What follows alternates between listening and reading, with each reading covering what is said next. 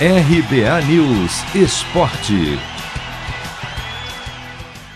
São Paulo mais uma vez ignora a fase ruim no Campeonato Brasileiro, vence o Vasco e avança para as quartas de final da Copa do Brasil. Ontem o tricolor poderia até perder por um de diferença em São Januário, que estaria classificado, mas não quis correr riscos e fez 2 a 1 com Rigoni, que chegou a 7 gols em 15 jogos pelo clube, e Benítez.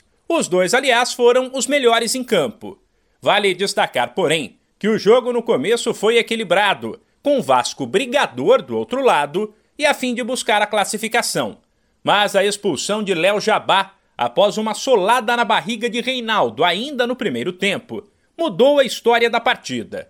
Na sequência, o São Paulo abriu o placar e, com um a mais, passou a ter tranquilidade, como avaliou o técnico Crespo. Talvez o gol de Rigoni e a expulsão deles mudou absolutamente os planos de, de, de, de Vasco eh, y la clasificación no, no, corrió riesgo.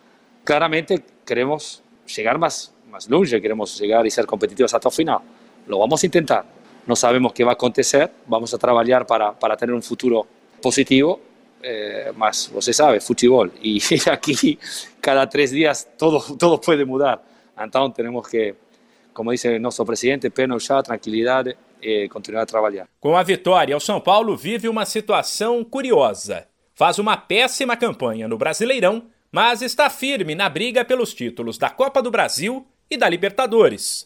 Por isso, Crespo foi questionado sobre ser ou não um especialista em mata-mata e preferiu dividir o mérito com todos no clube. Eu gosto de disputar todos os campeonatos. Amo a minha paixão no futebol. E quiero ganar siempre, o la voluntad de, de, ganar, de ser competitivos, porque ganar no es, no, no es nunca fácil, mas vamos a intentar siempre llegar lo más alto posible. Entonces, llegar a, a, agosto, que ainda somos competitivos en todo, es una grande satisfacción. quiero dar un grande aplauso a, a, a todo el grupo de trabajo, a los dirigentes, a, a comissão técnica, aos atletas. O adversário do São Paulo nas quartas de final da Copa do Brasil será definido na sexta-feira em um sorteio. Pelo Brasileirão, o time volta a campo sábado, fora de casa, contra o Atlético Paranaense. De São Paulo, Humberto Ferretti.